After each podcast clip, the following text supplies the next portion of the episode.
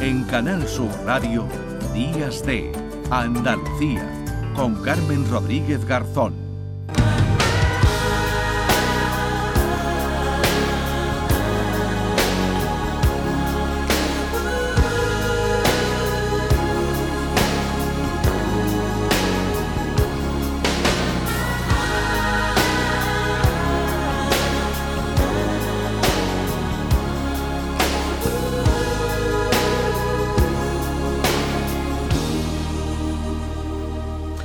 Esta primavera ha sido y está siendo inusual porque aún queda más de un mes para que llegue el verano, con varios episodios de temperaturas excepcionalmente altas para la época. Los eh, termómetros de diversos puntos de España y de aquí de Andalucía han marcado y están marcando récords históricos. Los científicos avisan y alertan de que esta situación se va a repetir e incluso se va a recrudecer de aquí a final de siglo. Es decir, el verano se va comiendo cada vez más a la primavera. El resultado pues eh, va a ser el que estamos teniendo durante este 2023, el adelanto de la primavera, el adelanto del verano, así que se hacen más bruscos los cambios de estación y se van a elevar los eh, termómetros por encima de los 30 grados, fíjense, el triple de días que actualmente. Vamos a saludar a esta hora a Jaime Ribalaigua, que es presidente de la Fundación para la Investigación del Clima. Jaime, ¿qué tal? Muy buenos días. Hola, muy buenos días. Bueno, atendiendo a los datos, lo que ha ocurrido y lo que está ocurriendo este año se va a repetir, ¿no? E incluso será lo habitual. Sí, en efecto, en efecto, todos los modelos, eh, los últimos modelos, los modelos más recientes, los usados por el IPCC para su sexto informe de evaluación, pues prácticamente hay un consenso en todos ellos que efectivamente el aumento de temperaturas es, es muy, muy importante y tiene esas consecuencias que comentabas. Adelanto de los primeros, o sea, la, la fecha en la que se van a producir los días de calor, días, por ejemplo, con más de 30 grados, se adelanta de forma muy importante. En la práctica significa que el verano se adelanta y se come gran parte de la primavera, sí. Hmm. Bueno, esto eh, entiendo que ya eh, se hace este estudio eh, fijándonos en, bueno, pues de aquí, ¿no? A final de siglo, con datos que desde luego mm, le hacen temblar a, uno, no de frío, pero desde luego le hacen temblar porque veo, por ejemplo, que entre los, las provincias no analizadas está el caso de, de Sevilla. Eh, que actualmente o cada década registra unos 82 días de temperaturas por encima de los 30 grados en primavera y llegará a tener 346 a final de siglo. Sí, eh, eso es eh, en días por década, o sea, si lo hacemos en días por año, cada primavera en promedio en el clima del pasado en Sevilla solo había ocho días en toda la primavera con temperatura superior a 30 grados y según los modelos, ya sabéis que los modelos proyectan hacia el futuro, con varias hipótesis en mm. función de cómo evolucionemos eh, en cuanto a, las emisiones de gases de efecto invernadero. Entonces, eh, el IPCC eh, es, obliga, digamos, a que se analicen varias hipótesis diferentes y en base a, las diferentes hipótesis, pues las hipótesis incluso más favorables indican que de ocho días vamos a pasar a 16, en mm. Sevilla estamos hablando, y a mitad de siglo y a, y a 21 a final de siglo. Y si nos vamos a las hipótesis más desfavorables, pues estamos hablando que de 8 pasamos a 20 a mitad de siglo y a 34, 35, que es lo que decías antes, hmm. a final de siglo. Es decir, se triplica incluso más en los escenarios más, más desfavorables. Y en Córdoba y en Málaga, en Almería, en las, en las provincias andaluzas en las que lo hemos mirado, pues eh, em, las son obviamente en las provincias de costa, en las capitales de costa, el número de días es menor ahora y va a ser menor en el futuro, pero sigue triplicándose. O sea, que sí, sí, los resultados mm. de los días de temperaturas altas eh, se van a se van a ver muy muy incrementados como hemos visto este verano el verano anterior y, como parece que va a ser el 7 bueno claro y uno puede pensar bueno en, Andalucía bueno pues eh, están más habituados al calor pero es que aquí también se fijan en otras provincias y por ejemplo en Ourense, ¿no? Según este estudio, las primaveras de final de siglo podría incluso tener más días de calor que los que actualmente se registran en, en Málaga o Valencia eh, podría superar a los que se registran en Córdoba. Sí, sí, sí. Y, hay que tener en cuenta que esto es el promedio. Es decir, cuando hmm. decimos que los modelos dicen que a final de siglo, en el peor de los escenarios, la media van a ser en Sevilla 34 días de más de 30 grados, eso es la media. Significa que habrá veranos, en los, habrá primaveras, perdón, en las que en vez de 30 serán 50 o 60, prácticamente dos tercios de la primavera con temperaturas por encima de 30 grados, y, habrá otros que tengan 20 o tengan 15, pero eh, ese es el promedio. O sea, sí, realmente los veranos que nos esperan pues son, son digamos que los veranos que estamos teniendo, o sea, los años que estamos teniendo, tanto el año pasado como este año, eh, pasarán a ser los veranos normales del futuro, incluso de los fresquitos. O sea que, hmm. que realmente eh, los modelos son, son muy, muy contundentes y, hay mucho acuerdo. No cabe ninguna duda de que esto va por ahí y, que tenemos que, ponernos a trabajar para intentar reducir las emisiones. Ahora er, iremos a lo que se puede hacer, Jaime, pero ya creo que no hay ninguna duda ¿no? de que esto tenga que ver con el cambio climático, con el calentamiento global del planeta.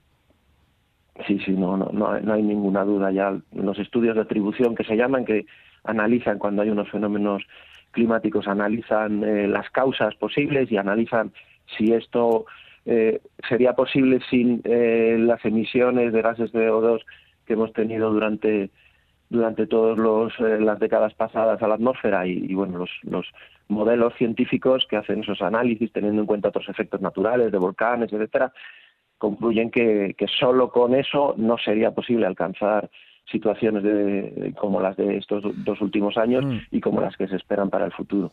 Bueno, ¿y qué se puede hacer? Claro, porque eh, los eh, modelos nos dan esos datos bastante preocupantes, pero eh, podríamos evitarlo, al menos aminorar esas previsiones no tan bueno, catastróficas, podríamos decir, porque, bueno, decir que, vamos a tener eh, primaveras, hablamos además de los días de más de 30 grados, cuando hablábamos de esos días hay que recordar que estamos hablando de la primavera, otra cosa es el verano, que ya...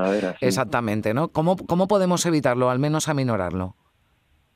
A ver, para, para luchar contra el cambio climático hay, hay dos estrategias eh, generales, digamos, que son la mitigación y la adaptación. La mitigación es reducir las emisiones y eso sin ninguna duda es eh, el, en, lo que tenemos que poner muchos esfuerzos porque, pues, porque si seguimos emitiendo iremos a los escenarios más desfavorables.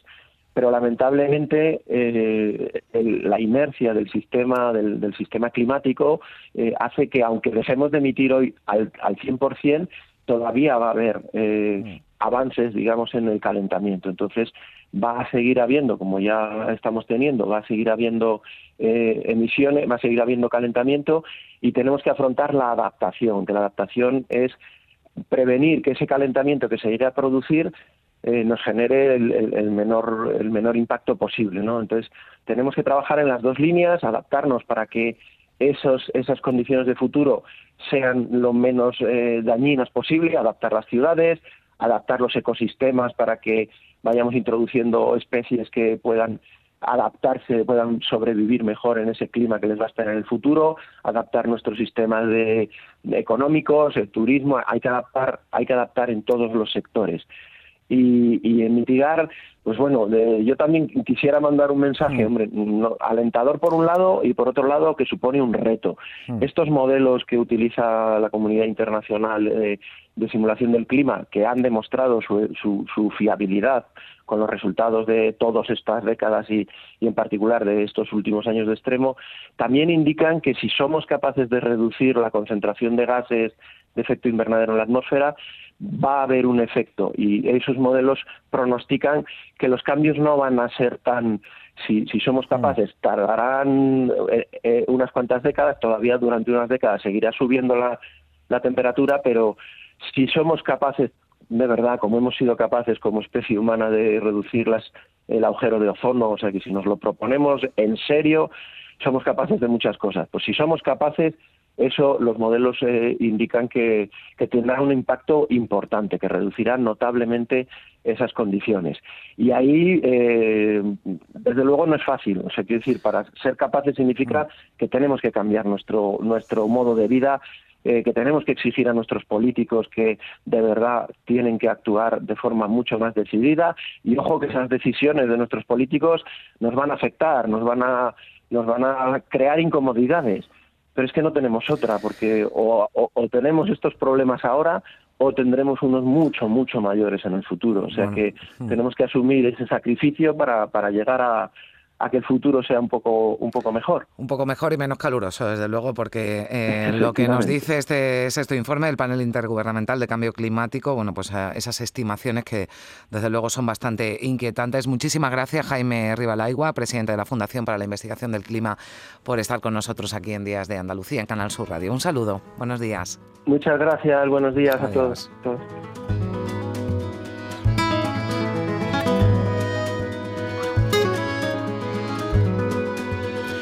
Hemos hablado de la primavera, pero fíjense que esta misma semana la Agencia Estatal de Meteorología mm, hablaba del verano, de la previsión del verano que llegará ya el mes que viene, en torno al 20-21 de junio. Bueno, no sé cuándo comienza exactamente, pero por ahí ya saben que prevé que este verano va a ser con mucha probabilidad más cálido de lo normal en España y que las lluvias que caigan porque parece que van a caer algunas en el mes de junio, eso dicen las previsiones, aunque estaríamos hablando ahora de una probabilidad en torno al 70%, o sea, una fiabilidad, mejor dicho, de esas previsiones en torno al 70%. Puede haber tormentas en junio, pero no serán suficientes para aliviar la situación de sequía que padece España. La predicción dice para junio, julio y agosto, eh, que el verano será más cálido, como decimos. Todavía no sabemos si será tan extremo en cuanto a altas temperaturas como el del año pasado, que fue el más cálido de la eh, serie histórica. Pero ya avisan, pues como está siendo esta primavera, que el verano será muy, muy caluroso.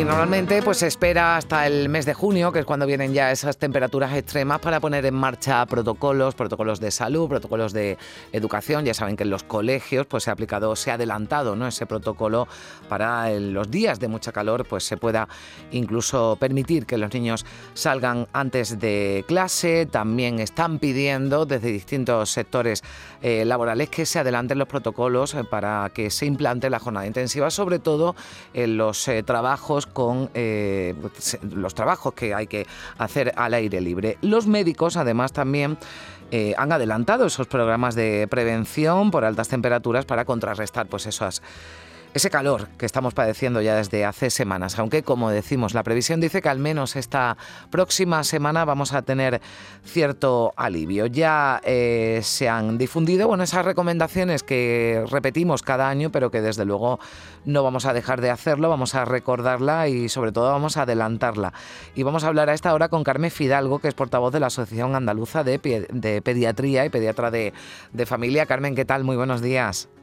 Hola, buenos días. Buenos días a, a, ti, Carmen, y a toda la ciudadanía que nos escucha. Muchas gracias, Carmen. Es importante que hablemos contigo porque decimos, bueno, em, se repiten un año tras otro, pero yo creo que nunca sobra, ¿verdad, Carmen? Que repitamos cuáles son esas recomendaciones, sobre todo porque, bueno, hemos tenido, estamos teniendo, ¿no? Esta ola de calor sobrevenida en la que aunque en el calendario todavía no diga que es verano, debemos protegernos prácticamente ya como si lo fuera, ¿no? Y, llevar a cabo esas eh, recomendaciones, esas, eh, eh, ese protocolo ¿no? de, prevención que se pone, que se pone en marcha en los, en los centros de, salud. ¿no? Parece que tendremos que protegernos ya cada vez antes y sobre todo, ¿verdad, Carmen? Los más vulnerables, los niños, las personas mayores, quien padezca una, una enfermedad ya debería de tomar ¿no? alguna medida preventiva. Sí, eh, por desgracia, el calentamiento global del planeta hace que la, época en la estival, la época está aumentando la temperatura y la época estival va a ser cada vez más frecuente, más amplia y más intensa. Quiere decirse que cada vez vamos a tener zonas del planeta, si no ponemos medios de mitigación eh, con el tema de las emisiones de, gases y de invernadero, que, haga más calor y por tanto debemos de protegernos cada vez más tiempo y, antes. Hmm. Eh, las, las, medidas mm, se repiten todos los años, pero no por repetir todos los años, como lo más importante es la prevención y la hmm. promoción de la salud, pues no podemos olvidarlas, porque a veces, por desgracia, hay casos muy muy mm, incluso de fallecimiento, muy doloroso, eh, así que no viene mal recordarlas. Hmm. Y además el, combatir el calor está en nuestras manos y son medidas muy básicas, muy de sentido común. Se resumen entre, en tres pilares, hidratarse, hmm. refrescarse y cubrirse. Hmm. Todos los años también eh, los dermatólogos y los médicos de familia y los pediatras de atención primaria recordamos la importancia que tiene la protección solar, porque está relacionada no solamente con enfermedades, sino con algo tan importante como es el cáncer cutáneo. Hidratarse, pues beber mucha agua, beber mucha mm. agua incluso aunque uno no tenga sed. Es decir, no tiene uno que esperar a exponerse a altas temperaturas y a tener mucha calor y tener mucha sed, porque si tenemos sed significa que ya estamos deshidratándonos. Hacer comidas ligeritas, comidas frescas, que tengan mucha agüita, que tengan sales minerales, ensaladas, fruta, con esta rica eh, alimentación mediterránea que tenemos, zumito y hacer eh, comer menos alimentos ricos en grasa. Refrescarse, pues eh, aunque es verdad que el juego y las actividades al aire libre benefician tanto la salud física como la salud mental, pero en las horas centrales del día, sobre todo cuando eso, cuando haya olas de calor, hmm. cuando haya temperaturas más altas a las que no estamos habituados, porque no es lo mismo una persona que está habituada a alta temperatura que un esquimal, por ejemplo, que no está acostumbrado a esas temperaturas altas, el cuerpo mm, reacciona de otra manera, pues en las horas centrales del día, entre las 12 y las 6 de la tarde, buscar un lugar fresquito, un lugar ventilado, con sombra y por supuesto si está climatizado o tiene aire acondicionado, pues mucho mejor. Hmm. Algo que quiero insistir es eh, que siempre en un caso, por desgracia, es que no se debe de dejar a ningún niño, a ninguna persona frágil, bueno, en general a ninguna hmm. persona en un coche cerrado, ni siquiera con las ventanillas abiertas, ni siquiera en sombra, porque los coches hacen como efecto horno. Hmm, aunque la temperatura alrededor no sea muy elevada, eh, la temperatura que se, que se alcanza dentro del coche en tan solo 10 minutos puede hacer que una persona tenga un golpe de calor, que es una urgencia vital. Eh, adaptarse, por ejemplo, has hablado del plan de los coles, hmm. que ahora tiene la novedad de poder eh, adelantar la salida, hombre, siempre avisando a la familia, adelantar la salida y, sin que se perjudique las horas lectivas.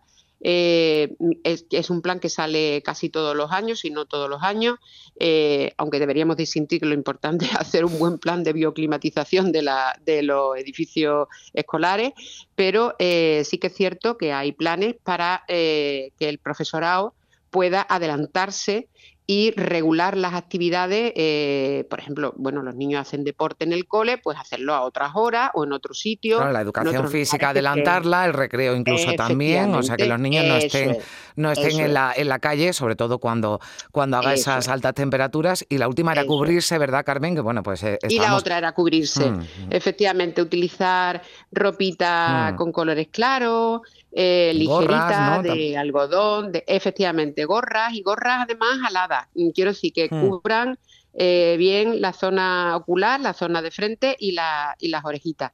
Y, y gafas de sol y por supuesto la protección solar. Bueno, pues eh, mm, ya lo han escuchado porque mm, lo decimos, no nos vamos a cansar de repetirlo, sobre todo porque eh, las consecuencias, eh, ¿verdad Carmen? Si alguien, bueno, pues aún cumpliendo esos consejos, siempre hay que estar pendiente, muy pendiente, ¿no? Sobre todo de, mm. de los niños o de alguna persona mayor, ¿no? Que conviva, que conviva en la casa y ante cualquier detección, ¿no? De un síntoma raro, de un comportamiento raro, lo mejor es acudir o llamar a, a los servicios médicos. Sí, porque eh, los efectos que tiene el calor, los efectos agudos que tiene el calor, bien es verdad que pueden ir desde más leve, como dermatitis, erupciones en la piel, que se te hinchen los tobillos o las piernas porque produce vasodilatación periférica y puede producir edema, quemaduras solares que pueden ser de distinta gravedad, pero también por agotamiento por calor, mm. pero también puede producir un cuadro que es una urgencia vital. Es una urgencia vital, que son los golpes de calor. Los golpes de calor eh, significa que ya tus mecanismos de regulación fisiológicas para producir un refrescamiento, porque somos los seres humanos somos tenemos que mantener una temperatura corporal determinada, tenemos una franja, es verdad que tenemos una franja de 3 grados centígrados más o menos, pero eh, tú tienes que mantener para que tu cerebro, tu corazón, tus riñones, todos los órganos vitales funcionen bien, tú tienes que mantener una temperatura. Si esa temperatura, porque no podamos sudar, porque ya ha sobrepasado los mecanismos fisiológicos de regular nuestra temperatura, aparece el temido golpe de calor, que es una urgencia vital, que además hay que reconocerla rápidamente. Si una persona empieza a encontrarse mareado, eh, con sensación de desorientación, eh, somnoliento, mm, la temperatura eh, mm. corporal suele aumentar por encima de los 40 grados, eh, con náuseas, con calambre, con vómito, con piel seca y enrojecida. Eso hay que llamar al 112, hay que coger a la persona y eh, intentar bajar la temperatura con medios mm. físicos. No sirven los analgésicos, no sirven los antitérmicos. Eh, hay que bajar la temperatura lo más antes posible, entonces hay que colocar a la persona tumbada y en el sitio más fresco y más mm. ventilado que podamos. Incluso abanicar, ponerle mm. ventiladores, aire acondicionado, aplicarle, eso también va muy bien, aplicar compresas frías Hmm. Eh, en, la zona de, en las zonas en las que se suda más. En las zonas en las que se suda más son más efectivos, lo que es la frente, la nuca, las ingles y las asilas. Esa es la manera más rápida de enfriar, incluso meterlo en un, en un baño de agua fría. No con hielo, ¿eh? con hmm. agua fría. Con agua fría. Y si está inconsciente, no darle de beber. Bueno, pues la han escuchado, sigan esos consejos, ojalá no, ojalá no a nadie le ocurra, por eso es importante, ¿verdad, mejor Prevención. Es importante la prevención, claro, eso es lo que nos decía y bueno, evitar evitar sobre todo, eh, bueno, pues estar en la calle, la exposición al sol en las horas centrales del, día, en las horas de, más calor, evitar también hacer eh, deporte y actividad física a, esa hora, bueno, pues ya lo sabe, lo repetiremos ya cuando llegue el verano, pero como este verano se nos ha adelantado, pues también hemos adelantado esta, esta entrevista está ahí esta conversación. los protocolos. Claro que sí. Carmen Fidalgo, portavoz de la Asociación Andaluza de Pediatría. Muchísimas gracias por, por estar con nosotros. Carmen, que tenga buen día. No, muchas muchas gracias a vosotros por la prevención, porque es muy importante y hmm. está en nuestras manos. Muchas gracias a vosotros, que ah. sois los medios de comunicación, que sois muy importantes. Adiós, Carmen. Hasta luego, fue fin de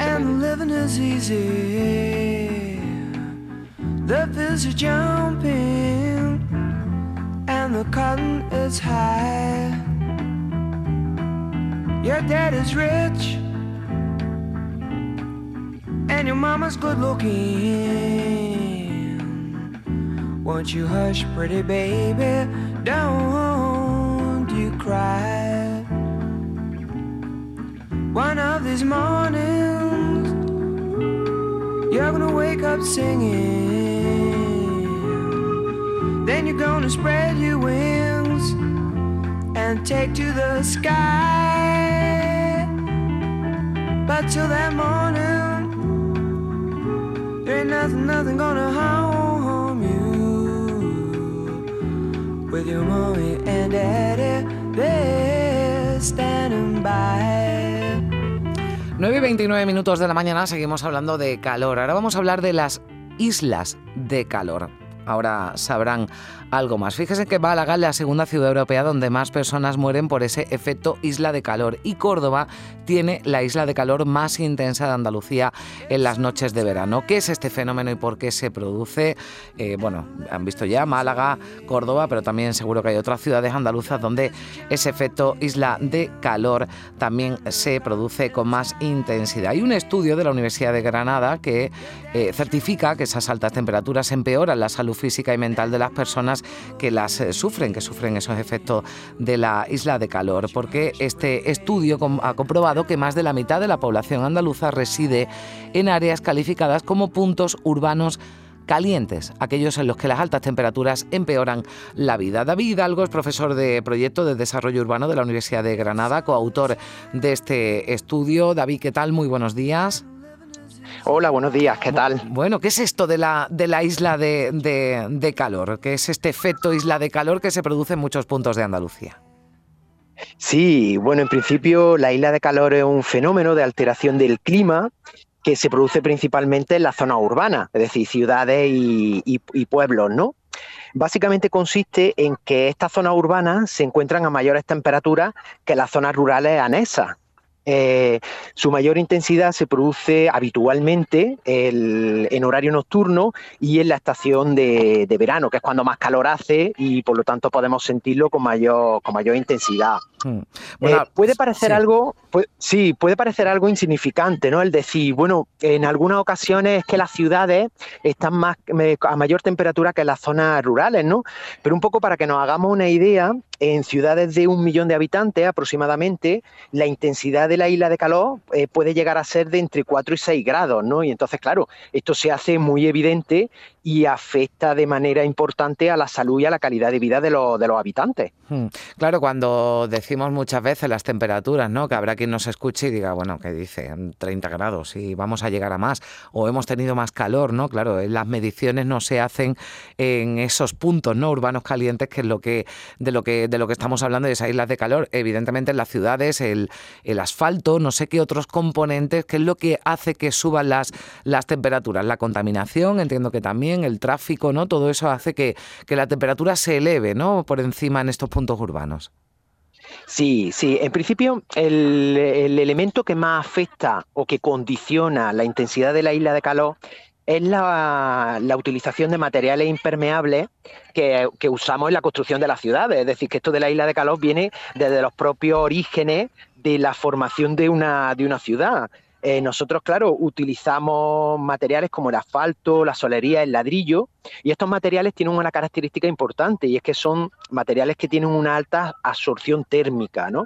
¿Esto qué significa? Pues que son unos materiales que durante el día se van calentando debido a la radiación solar, van absorbiendo ese calor y cuando el sol se oculta, ¿qué es lo que hace? Pues directamente lo desprende a la atmósfera. Y claro, ese calor que desprende a la atmósfera es lo que va haciendo que la ciudad se vaya calentando. Evidentemente, hay otro elemento que condiciona y que hace que esa isla de calor sea más intensa y es la contaminación. Cuando existe una capa de contaminación que habitualmente está encima de las ciudades, claro, ese calor que se desprende a la atmósfera no sigue subiendo hacia arriba, sino que se queda atrapado en esa capa de contaminación y entonces, claro, va como generando una bolsa o una burbuja de calor. Claro. Eh, la falta de árboles, ¿no? También entiendo, de espacios verdes las ciudades seguramente también contribuye, ¿no? A que las temperaturas sean más altas. Claro, eh, le, digo esto porque ¿qué se puede hacer, ¿no? Para bajar las temperaturas de las ciudades. Sí, en principio la cuestión es difícil, es difícil porque eh, en algunas ocasiones no la gente piensa, los oyentes dicen, bueno, pero vamos a bajar, claro, hay que bajar la temperatura de las ciudades, ¿no? Y cuando pensamos en bajar las temperaturas de las ciudades decimos, bueno, lo ideal sería bajarlas 6 o 7 grados, ¿no? Bueno, nosotros eh, establecemos una serie de medidas que pueden mitigar, es decir, que pueden minimizar esas altas temperaturas bajando aproximadamente entre 3 y 4 grados en, algunos lugares, ¿no? Eh, tenemos como tres propuestas o tres mm, teorías principales que la gran mayoría o la comunidad científica eh, ha puesto en marcha en algunas ocasiones y que ya tienen una eficacia con respecto a la, minimización de las temperaturas. La primera es, sustituir los materiales impermeables que estamos utilizando por otros materiales permeables de baja absorción térmica, ¿no? Es decir, si utilizamos otros materiales que no reciban o que no absorban tanto calor, pues evidentemente luego lo van a desprender en menor medida. La segunda solución es incrementar el albedo. Y claro, ahora mismo pues me imagino que los oyentes dirán, pero bueno, el albedo eso qué es, ¿no? Bueno, el albedo es la capacidad que tiene un material de reflejar la luz solar. Por ejemplo, para que nos hagamos una idea, un glaciar o la nieve tiene un coeficiente de albedo de 1, es decir, que el 100% de la radiación solar que, recibe la, rechaza. ¿no? Para que nos hagamos una idea, el, el asfalto que utilizamos en las calles tiene un albedo de 0,2.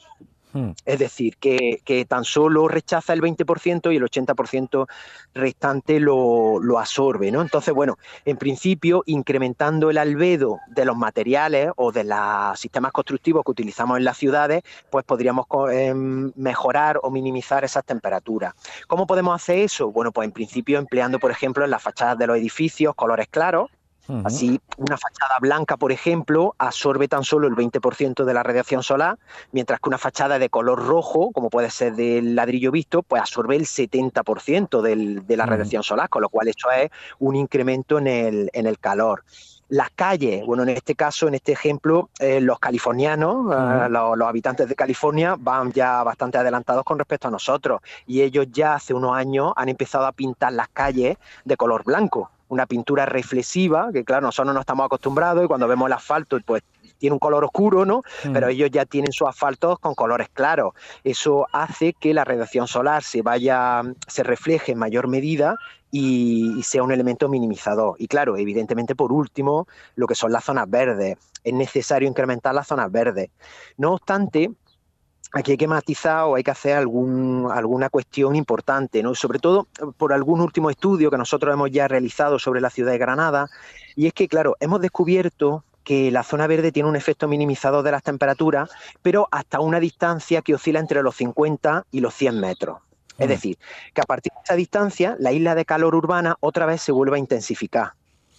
Por tanto, no solamente consiste, que está bien, ¿no? Es necesario incrementar las zonas verdes, sino que lo que tenemos que intentar o ir tendiendo es a ir naturalizando lo que se entiende como naturalizar las ciudades. Hmm. Es decir, transformar cada calle en una pequeña zona verde pues eh, que tomen nota porque desde luego soluciones hay porque los efectos además eh, los efectos para la para la salud de las personas que sufren esas islas de calor que es algo bueno pues eh, según este estudio hasta el 50% ¿no? de la de la población andaluza pues se puede se puede evitar o al menos minimizar como nos ha explicado David algo que es profesor de proyecto de desarrollo urbano de la Universidad de Granada y coautor de este estudio tan tan tan interesante y del que nos ha dado los detalles. David, muchísimas gracias por estar con nosotros. Un saludo. Pues muchísimas gracias. Un saludo, buen día. igualmente. Canal